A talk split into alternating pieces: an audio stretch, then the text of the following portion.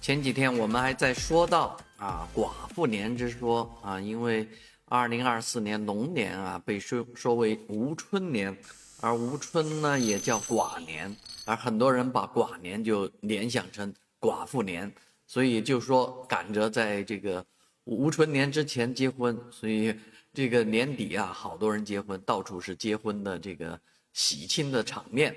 啊。但是今天有一则新闻让大家有点啊。吃惊了，为什么呢？说的是这个杭州啊，呃，婚庆公司的这个单子已经排到二零二五年去了。整个龙年啊，整个无春年，整个寡年或者说寡妇年里面结婚的啊，仍然排着长队，这是好事，是吧？说明大家还是呃比较务实，而不是去迷信那些东西，那些没有科学依据的东西，确确实实。啊，要订上一个啊正规的婚庆公司啊，让人家帮忙策划啊，帮忙布置啊，帮忙摆酒宴啊，搞这个拍摄啊，很多东西确实人家都忙翻了啊，忙不过来啊。这些杭州人居然就这么疯啊！当然，我希望全国所有地方的人呢也都这样啊，该结婚结婚啊，该生小孩生小孩，千万不要被。